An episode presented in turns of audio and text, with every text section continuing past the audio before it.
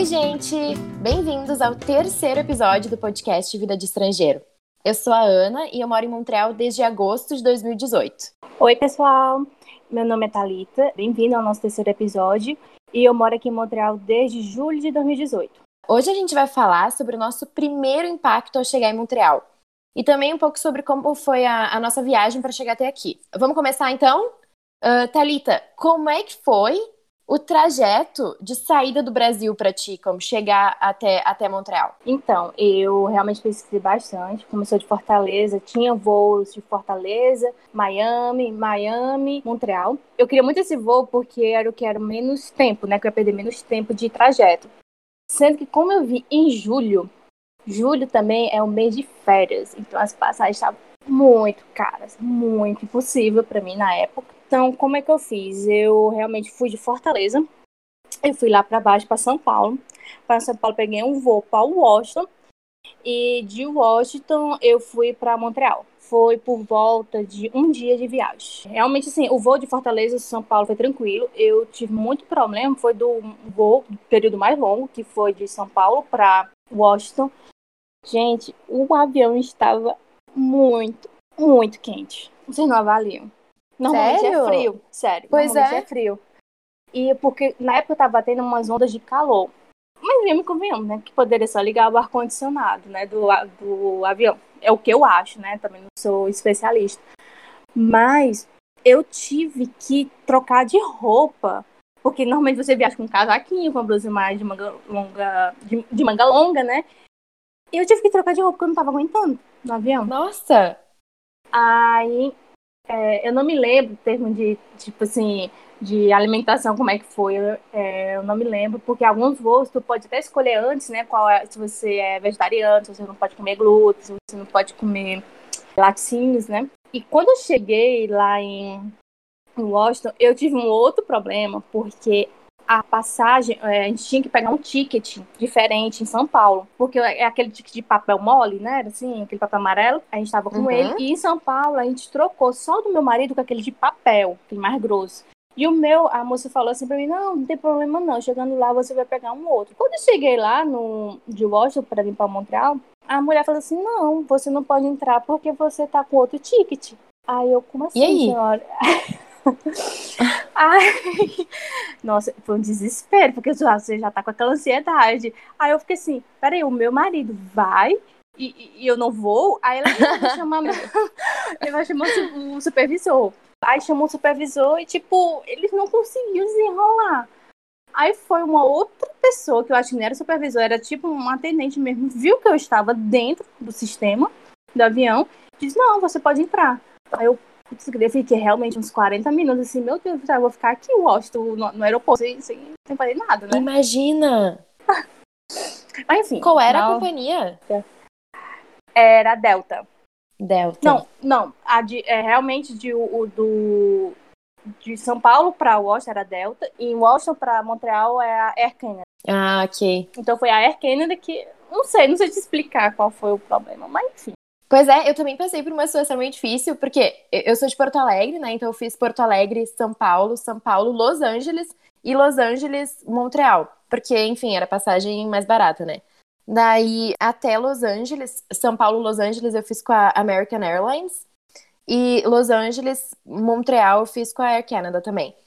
E daí, quando eu cheguei em, em, em Los Angeles, tipo, atrasou um pouco, mas eu ainda tinha duas horas pra, pra pegar o meu, o meu voo pra Montreal. Só que eu tive muita sorte, e daí quando eu cheguei, as porque quando tu chega no- nos Estados Unidos, tu tem que apresentar um formulário, tu tem que preencher um formulário numa. É, Como é que a gente eles fala? dão no, no voo. É. Não, eu recebi no voo, em papel. Mas então, no, no meu voo, as pessoas, a gente não recebeu esse, esse formulário, e quando eu cheguei, ah, quando eu desci no aeroporto, os totens, onde tu pode fazer ele- ele- eletronicamente, eles estavam, não estavam funcionando. E daí eles deram, na- como eles não tinham dado nos voos esse papel para preencher, preencher antes, eles deram na fila, mas daí depois eles desistiram de dar na fila e as entrevistas estavam sendo mais longas. Foi isso que aconteceu. Então demorou muito tempo. É, geralmente, eles pegam esse formulário, eles veem o formulário, eles fazem umas, tipo, umas três perguntas e, e deu, né? Mas como a maioria das pessoas não tinha preenchido o formulário, a, a gente tava passando muito tempo na entrevista. Então, assim, demorou, perdi o voo, mas a minha experiência, eu, eu tava super nervosa, né? Mas no fim, a minha experiência com a Air Canada foi super boa, porque eu só cheguei no, no lugar onde eles ficam no aeroporto e eles falaram, ah, não, não tem problema, e me botaram no voo pra, tipo, o voo que eu tinha perdido era 9 horas da manhã, eles me botaram no voo às 11 horas da manhã. Então foi bem tranquilo, assim.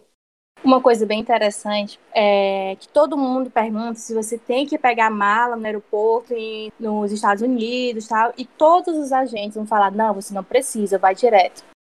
Gente, falar uma coisa, isso não é verdade, não. Todo mundo que eu soube que fez conexão nos Estados Unidos, você tem que pegar a sua mala e levar para uma esteira. É incrível. Exatamente, isso é verdade. E, tipo assim, não é. Eu ainda te digo mais. Eu juro, eu peguei minha mala, minhas malas e eu só dei dois passos. Porque tava do lado. É, realmente eles não colocam. Eu não sei por quê. Deixa eu te perguntar uma coisa, Ana. Foi quanto tempo o teu voo? O meu voo São Paulo, Montre... Uh, Los Angeles? Não, do Porto Alegre até aqui em Montreal. Quanto tempo de viagem? Ah, é, com certeza um dia. Assim, deu, é, deu mais que. Com certeza, mais que. Um dia contando o tempo que a gente passa no aeroporto, tudo, né? Mas deu mais que 15 horas, com certeza. Certo. É, tu teve quantas. É, direito a quantas bagagens? Duas. Duas? De 23 quilos também? 23 quilos, isso. Uhum. Então, assim, uma coisa bem interessante, é, no meu caso da Ana, a gente, como temos vistos americanos, a gente pode fazer a conexão até o, os Estados Unidos para vir para Montreal. Mas tem voo que você vai pelo Panamá, é, pela Copa, né? Você não precisa do visto americano para chegar aqui a Montreal. Aí eu sei que já tem voos diretos de São Paulo para o Panamá, tudo. Não conheço o aeroporto de Panamá, mas falaram que é um shopping, disseram que é muito bom. Tem essa opção de trajeto. É muito interessante que a, que a Thalita falou, porque tem algumas pessoas que, que acham que, ah, como é só uma conexão nos Estados Unidos, não precisa do visto, mas precisa sim, é muito importante isso. Exatamente. Então, quando tu chegou aqui, tu ficou em hotel, Airbnb, tu já alugou, como é que foi? Então, eu fiquei em Airbnb durante quase dois meses, porque eu não, eu não aluguei um apartamento antes de vir, porque eu queria ver o apartamento, eu queria entrar no apartamento uh, pessoalmente para ver o que eu queria, né? Então eu fiquei, eu fiquei em Airbnb por quase dois meses. Assim, foi uma boa experiência, porque quando eu cheguei, assim, não vou mentir, eu tava bem nervosa, porque Ai, meu Deus, é uma cidade nova, é, idioma novo, tudo novo, meu Deus. Então eu não tive que me preocupar em comprar móveis no apartamento, em lidar com, com o proprietário do apartamento, enfim, todas essas coisas. Então eu só entrei no, no Airbnb, eu aluguei um quarto, né, no, no apartamento, não aluguei um Airbnb inteiro só pra mim, um, aluguei só um quarto porque era mais barato. E foi uma experiência boa, assim. E daí eu tive o tempo de, de procurar o, o, o apartamento que eu queria e tudo isso. Porque aqui também, é, o aluguel, o que acontece? Aqui no Quebec tem uma, uma coisa muito interessante, que é, o dia da mudança, o dia da mudança é dia 1 de julho. Então, todo mundo se muda dia 1 de julho. Os contratos de, de aluguel acabam dia 1 de julho, as pessoas se mudam dia 1 de julho. É todo uma, um evento na cidade. Então, assim, é difícil encontrar apartamento depois do dia 1 de julho, tipo em agosto. E eu cheguei em agosto. Então eu só pude, eu só pude me mudar em setembro, que daí eu encontrei um apartamento porque uma pessoa uh, tinha, tinha desistido do seu contrato e estava encontrando, procurando outra pessoa para pegar o contrato, né? Então foi isso que aconteceu comigo. No meu caso, eu vim já com um apartamento alugado. É, eu não precisei da calção, não precisei de nada disso. Por quê? Porque eu já tinha uns colegas já tinham morado nesse apartamento e meio que indicou a gente para continuar. Aí a minha concierge, com... a concierge aqui é como se fosse a pessoa que cuida do prédio. Normalmente não é o dono do prédio. É tipo uma pessoa contratada do dono do prédio. Ela é portuguesa, a gente trocou os números, sei lá, a gente conversou com ela tal. Eu cheguei aqui dia 3 de julho. E realmente, dia 1 de julho é o dia da mudança. É mais difícil você encontrar apartamento? É, mas não é impossível. Porque tem muita gente que se muda em outubro e no começo do ano, porque depende muito dos contratos. Quando eu cheguei, eu já tinha esse apartamento e uns colegas nossos emprestou pra gente um sofá-cama. Mas realmente, assim, não tinha nada. Não tinha nada. Mas, tipo, sobre os contratos, na verdade, a, maioria acaba dia 1 de julho. Mas o que acontece? Tu não é obrigado a cumprir todo o teu contrato, né? Então, tu pode, o que tu pode fazer? Tu pode, tu pode encontrar outra pessoa para assumir teu contrato. Mas geralmente a maioria acaba no dia, no dia 1 de julho, né? É, a gente vai até conversar um pouco sobre burocracias em um outro episódio. E a gente vai conversar é. sobre essa parte de aluguel. Mas uma coisa que é boa, dia 1 de julho, o pessoal aqui ele tem uma cultura de quando vai se mudar, de colocar as coisas deles antigas que não vai usar para doação. Então, assim, eu peguei muita coisa. eu peguei muita coisa ah, na rua. Eu sei que é uma é verdade. Eu sei que é uma coisa muito estranha falar, tipo, ah, eu peguei umas cores na rua. Mas assim, gente, é, é coisa boa e tem coisa ruim, óbvio, né? Exatamente. né? Mas são cores de boa qualidade. Isso é sério, assim. Beleza, é, realmente é, minha decoração da minha casa não é a mais bonita. Porque, tipo, tem uma mesa laranja, tem um móvel que é um marrom claro, tem outro móvel que é cinza. Mas no começo, que você quer economizar, você aceita. Entendeu? E vai, claro. Assim, vai dar certo. Sim, a gente, é, assim, né? A gente chega aqui, fica, cada um tem essa história, né? Cada um, uh, eu fiquei dois meses sem sofá, outro ficou três meses sem, sem cama, só dormindo no colchão. Assim, a gente, a gente vai se virando no começo, né? Exatamente. Mas eu acho, eu acho interessante falar também que às vezes pra gente é difícil, porque alguns apartamentos, alguns prédios, eles pedem é, histórico de crédito, que é teu histórico de, de bom pagador, a gente pode falar assim, que a gente não tem no Canadá, e alguns apartamentos pedem fiador também. Então tem que cuidar isso, tem que cuidar isso também. Mas assim, uma pessoa me disse, me disse uma vez isso é tão simples, mas me ajudou tanto. A pessoa falou para mim: "Ana, não te preocupa. Todo mundo acha apartamento, não vai ser tu que não vai achar". Então assim, às vezes pode é bem simples que a pessoa me falou, né, mas na hora eu fiquei tipo, é verdade. E eu acho assim, às vezes pode ser difícil, sim, mas, mas a gente encontra, a gente encontra apartamento, todo mundo encontra. Exato. Então, Ana, quando tu chegou aqui, o que é que tu, depois assim, do apartamento, da viagem, tu tal, o que é que te marcou quando tu chegou? Então, eu cheguei no verão, né? Eu tava, tava nervosa, mas logo que eu cheguei, assim, eu, eu gostei muito da energia da cidade porque eu, eu, eu percebi que Montreal é uma cidade, assim, bem jovem. Não jovem somente no sentido de, de ter pessoas jovens, mas a, sabe, a energia da cidade, assim. É, tem muitos bares, tem muitos restaurantes, tem muita gente na rua. E no verão, ainda por cima, tipo, é, é, é muito bom, assim, o clima, tudo. E eu acho que foi uma ótima. Aproveito para falar que acho que foi uma ótima decisão chegar no verão porque eu tive tempo de me acostumar com a cidade antes de o inverno chegar. Porque o primeiro inverno, gente, é, ele é difícil. Assim, não é nada impossível, mas ele é difícil. A gente fica, nossa, o que, está acontecendo, né? Mas achei uma, uma, uma ótima decisão ter chegado no, no verão. E a outra coisa que a gente que a gente percebe logo que chega é que a cidade realmente é muito multicultural. Tem gente de todos os lugares.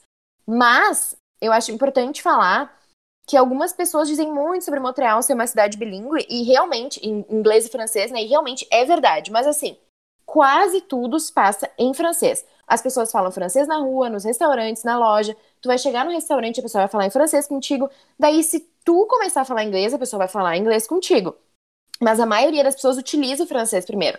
A não ser que tu vá em algum bairro que seja mais anglófono, que tenha mais uh, canadenses uh, anglófonos mesmo. Mas, assim, a maioria das coisas se passa em francês. Eu, eu, eu me lembro que eu, que eu fiquei. Percebi isso também, porque muita gente falava, ah, inglês, francês, inglês, francês. Sim, mas não. e tu, Thalita, qual foi teu, teu primeiro. Eu cheguei também no verão. Eu me lembro que no meu segundo dia aqui no Canadá, eu passei mal de calor.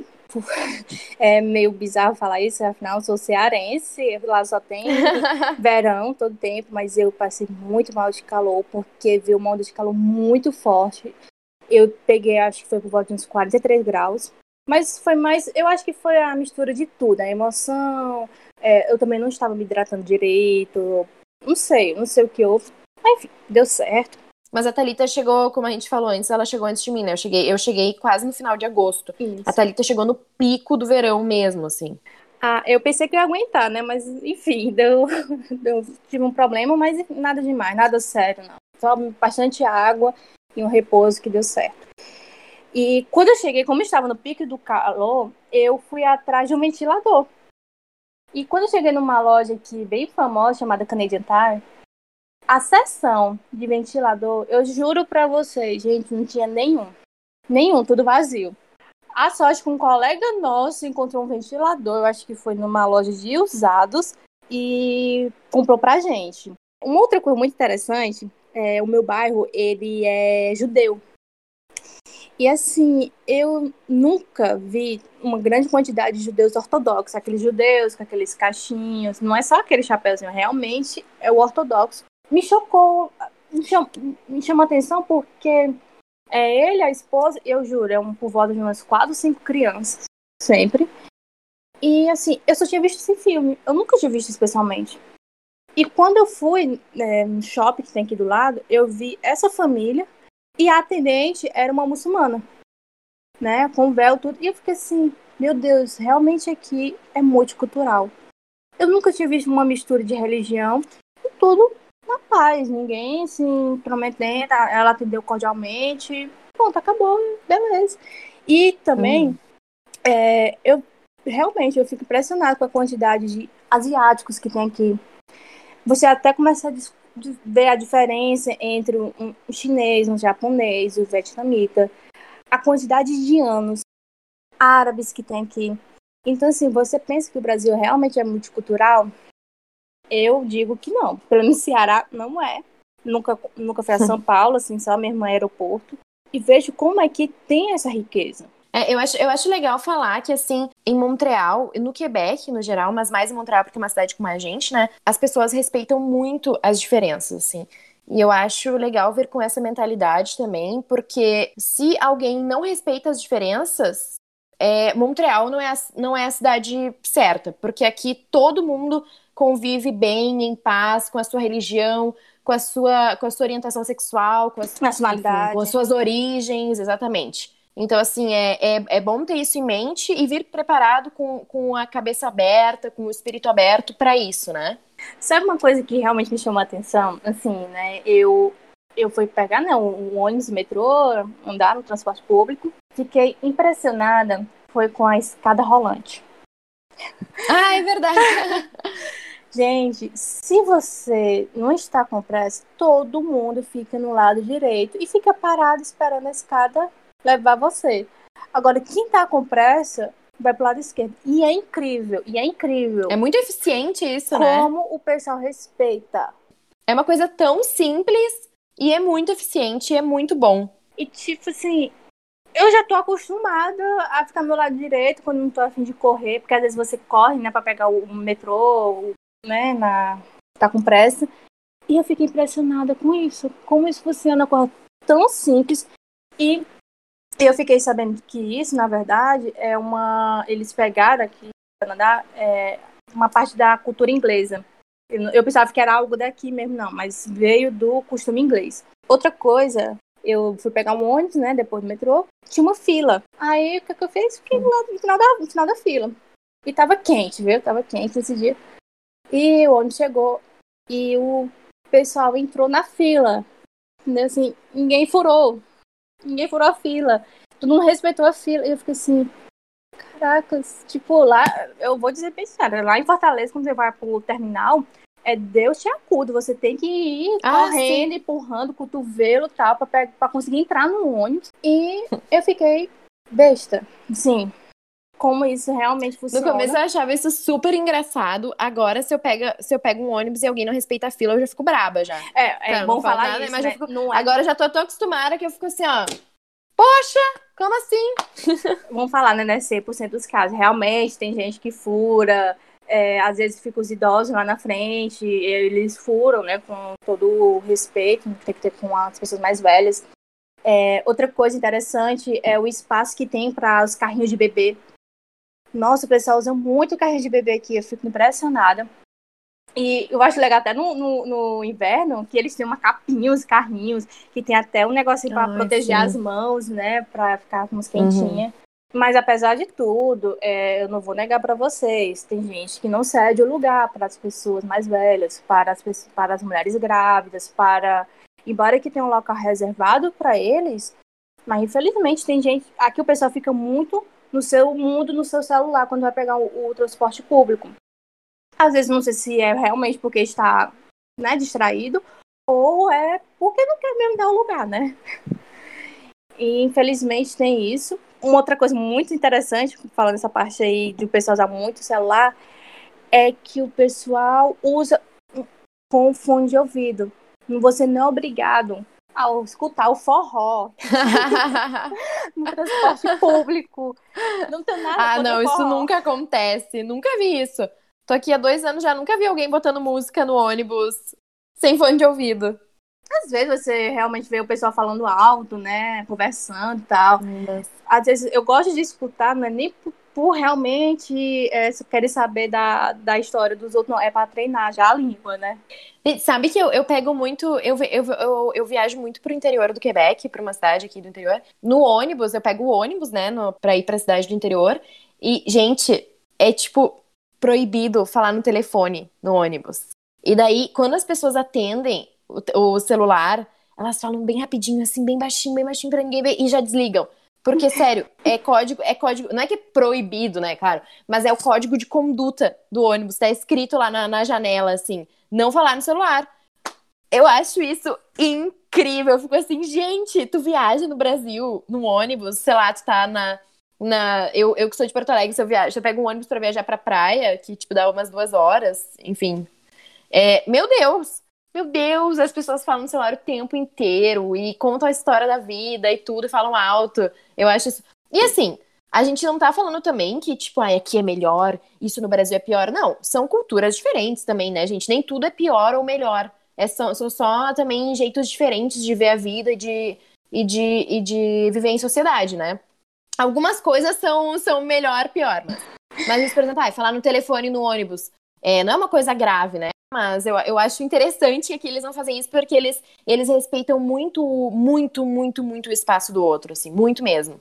É, então, uma coisa que me impressionou bastante foi eu voltando eu, de um curso, acho que foi, à noite, por volta de umas sete mil, oito horas da noite, e eu vi uma mulher, né? A gente entrou no ônibus e eu vi uma mulher que abriu sua mochila e pegou o MacBook dela e começou a digitar. Aí eu fiquei assim, olhando. E eu conversei com o meu marido, né? Eu, Poxa, se fosse no Brasil, a gente já teria medo só de ter o notebook, né? Dentro da mochila. E aqui, Exatamente. a paz, a paz que ela tem de poder mexer no, eh, no notebook, talvez ela esteja trabalhando, ou então só, não sei. E começou Ai, a usar. Gente, essa é a coisa que é, eu amo mais é, de, de ter escolhido vir para cá e de morar aqui. Porque no começo eu ficava, eu me lembro que eu ficava eu ficava me cuidando assim no metrô, no ônibus, porque a gente vem do Brasil, a gente tem essa, essa cultura, né? A gente fica se cuidando, tudo. E depois, quando eu percebi que eu não precisava fazer isso, foi, foi assim, foi libertador. E essa, isso é o que eu mais, mais amo aqui, tu não precisar. Tu não precisar ter esse medo no transporte público, na rua, sabe? É, é libertador. É ter essa, essa é a palavra para mim. O que é que tu achou da comida aqui quando chegou? Comida. Então, eu acho que assim, no Quebec, eles têm os, os pratos típicos, enfim, a comida deles, mas a maioria, em Montreal, a maioria dos restaurantes é de outras uh, origens. Por exemplo, tem muito restaurante italiano, tem muito restaurante tailandês, tem muito, tem muito restaurante de tudo, na verdade. Tem até brasileiro, né? Óbvio. É, tem dois, se eu não me engano, tem dois restaurantes brasileiros em Montreal. Dois ou três, no máximo. Mas enfim, tem de tudo. Tu acha de tudo em Montreal. E, enfim, a comida, assim, eu tive uma boa impressão, porque eu comi em restaurantes é, de várias nacionalidades, mas ao mesmo tempo a comida daqui eu, tipo, comia poutine, que é a, a batata frita com molho e o queijo, né? Achei bom, mas assim, não foi também aquela coisa, meu Deus, uau, a comida aqui. Eu, a gente que é brasileiro, é difícil, né? Eu amo muito a comida brasileira e é difícil tu achar uma comida melhor que a nossa, assim. Que pra quem é brasileiro. Eu, né? no caso, eu me lembro que uma das primeiras refeições que eu tive aqui foi o quê? Ir pro McDonald's. Aí, aí eu fui pro McDonald's. Com certeza, pra economizar, né? Exatamente. Obviamente. Fui pro McDonald's e até uma coisa que me chama a atenção, vou até falar agora, é que aqui não tem o Mac Chicken e nem, o- e nem o Mac Fish. Aqui é o Mac Poulet. Mac Chicken? Ah. Isso, É Mac Poulet e Mac Poisson. Aqui eles não, Uhum. eles realmente mantiveram o francês. E Ah, sim. uma coisa, o meu favorito do McDonald's no Brasil é qual? O cheddar.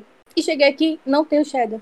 O Mac Cheddar, né, no caso. Não tem, não tem. Foi muito triste isso. Mas tem, tem o quarteirão, tem o Big Mac. é- é.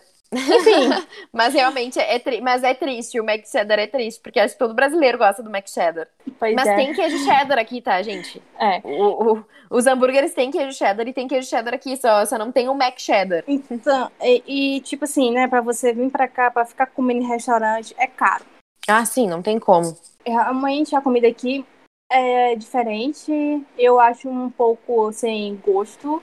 Mas, tipo assim, né, não são todas. Mas, é, mas eles não gostam muito de, de coisas muito temperadas, assim, muito forte. Claro, né? Se você for para um restaurante indiano, prepara a língua, porque realmente é pimentinha que vai vir. Mas, ai, uma delícia. Mas, enfim, né? Pra todo tempo. Mas sabe que eu acho que no começo, quando eu cheguei com, com, com o real do Brasil, eu achava muito caro o restaurante. Mas agora, comparando ao preço, ao salário que eles ganham em dólar, eu não acho tão caro, sabe, É. Bia?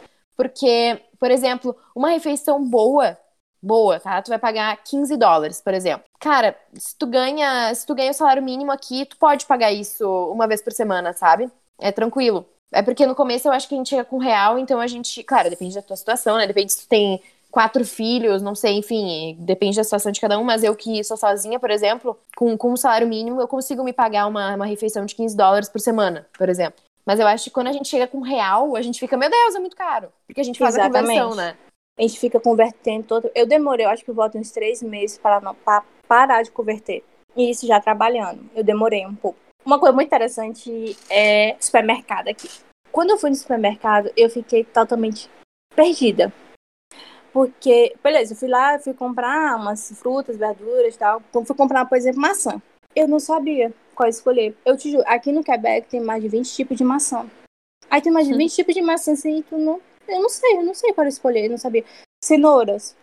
Tinha cenoura tudo que é jeito, tinha até cenoura branca, que eu não sei nem pra como é que faz. Sem falar de outras coisas esquisitas, né? Assim, diferentes que só tem aqui. Aí, o que é que eu fiz? Eu comprei a velha, boa banana, fui comprando assim, começando Né? a me arriscar os Mas mesmo a banana, eu ficava, eu não entendia direito a banana também, porque tem algumas. É, aqui é tipo o nome de país. Tipo, ai, banana Guatemala, banana Costa Rica, eu ficava, ah, É porque vem, né, desses países e a gente não sabe se é boa, se é doce e tal. Eu vou falar, ser bem sincera, eu não gosto muito das bananas daqui. Mas eu como. eu achei uma banana parecida com a banana caturra no Brasil, e eu amo banana caturra. Mas eu sei que tem muita gente que não gosta. Eu sei que a banana caturra é polêmica. Eu, eu não sei Mas nem, eu o- adoro, não né? sei nem o que é. Não conheço a ah, banana. pode ser. Ai, gente, desculpa, pode ser que a gente fale assim na... no Rio Grande do Sul, né? Não sei daí. Como é, que, como é que fala nos outros estados? Talvez não seja isso. Eu tô falando aqui uma coisa, né? Algo que eu achei absurdamente caro aqui foi carne e frango. Nossa, eu achei muito caro. Por quê? Porque a gente converte, né? E o porco não. O porco, ele é mais barato. É. Então, uma coisa bem interessante no supermercado, que tem uma seção que é halal. Eu, eu não entendi. Halal? Halal, que são para o público muçulmano. E o kosher, que é para o público judeu. E sem falar que tem várias seções que são veganas. Tem a seção internacional. Aí quando você vai na seção internacional, você vê paçoquita, você vê Uhum. é, farol- farinha, né? Você vê alguns produtos brasileiros lá. Enfim, é, eles realmente eles são adaptados para atender a variedade de público que tem aqui no Quebec. Eu acho bem interessante, tu falou da- das comidas veganas. Eu acho que pra vegano e vegetariano, ah, Montreal é uma, uma ótima cidade pra viver, porque tem muita opção de restaurante, muita opção de, de, de, de- de lugar pra comer, assim, é realmente muito bom. E no supermercado também. Isso. Nossa, eu nunca tinha comido comida vegana assim, com tanta frequência aqui. E é uma coisa tão comum as pessoas ser vegana que às vezes quando você vai para um parque se encontrar com os amigos, você tem que estar preparado de até levar um, um snack, né? Algo para compartilhar que seja vegano. É verdade. É uma coisa tão simples. Normalmente eu levo pipoca, né? Porque dá certo. É verdade. pipoca é uma boa mesmo. Mas uma outra coisa que eu, que eu que eu, que eu percebi aqui é que, meu Deus, eles comem muita comida enlatada. É muito enlatado. E isso é uma coisa que, assim, eu não, não curto muito, né? Mas é, é, o, é, é o estilo, assim, de, de comer deles. Eles comem muita comida enlatada. Tudo, tudo, tudo enlatado. É, Molho é enlatado, ervilha, isso a gente, mas isso a gente come, a gente come também, né? Mas tudo assim é. Agora não me vem feijão, feijão enlatado, assim, tudo. isso, é feijão, é, eles até têm. Ah, uma coisa muito interessante. O milho aqui é doce. Nossa, gente, assim, não é ruim. Não é ruim, né? Mas é, eu sinto falta do Ai, nosso... eu adoro, guria. não, eu gosto. Adoro milho doce. Mas eu sinto falta daquele milhozinho lá do, do nosso Brasil, que é salgadinho, sabe? Enfim. Mas não é ruim, mas é eu achei esquisito. Por exemplo, uma coisa que eu adoro, que muita gente odeia, é o feijão doce. O feijão com Ai, eu adoro feijão doce, é uma delícia, gente. Experimentem. Eu, eu gosto, mas assim, não é para qualquer um. Gente, tem uma dica que a gente pode dar para vocês, é assim, mesmo que depois vocês não gostem, mas experimentem, sabe? Quando a gente, quando a gente muda de país, quando a gente vem viver uma assim, vem viver uma, uma em, em, outro país e muda tudo na vida, tem que experimentar, tem que se jogar, sabe? Experimenta o milho doce, experimenta o feijão doce, experimenta a poutine, experimenta tudo, sabe? Que puder. Isso mesmo, tem que se jogar, tem que aprender, tem que saber conviver. Eu mudei muito minha rotina alimentar, mas é, compensação assim, dá para você manter um pouco parecida com o do Brasil. Não é impossível, porque tem muitos produtos que você pode comprar aqui. Verdade. Ah, mas é a gente tem que chegar preparado para, não é mudar tudo, né, mas chegar preparado para mudar algumas coisas é. e, enfim, ter outros hábitos. É isso quando a gente muda de país. Por exemplo, eu como cuscuz quase toda semana. Onde é que tu compra cuscuz? Tem no mercado português. É, e também tem o cuscuz que vende nos mercados aqui mesmo, né? Os. Uhum. Como, tipo, cuscuz marroquino, assim, ou... Então, o, o cuscuz marroquino eu ainda não testei como fazer. Uhum. Mas ele. É, eu já provei, eu gostei bastante. Mas eu compro normalmente o. o eu não sei se eu posso falar a marca, né? Claro, pode, fala sim. Tá, é o flocão, eu compro normalmente no mercado português, porque já era algo na minha rotina, mas eu sei que tem outros mercados que vendem, tipo o... Mas é uma marca brasileira? É, é uma marca brasileira. Ah, tá, é que, é que, né, gente, eu, eu não entendo muito de cuscuz, assim, né, lá no...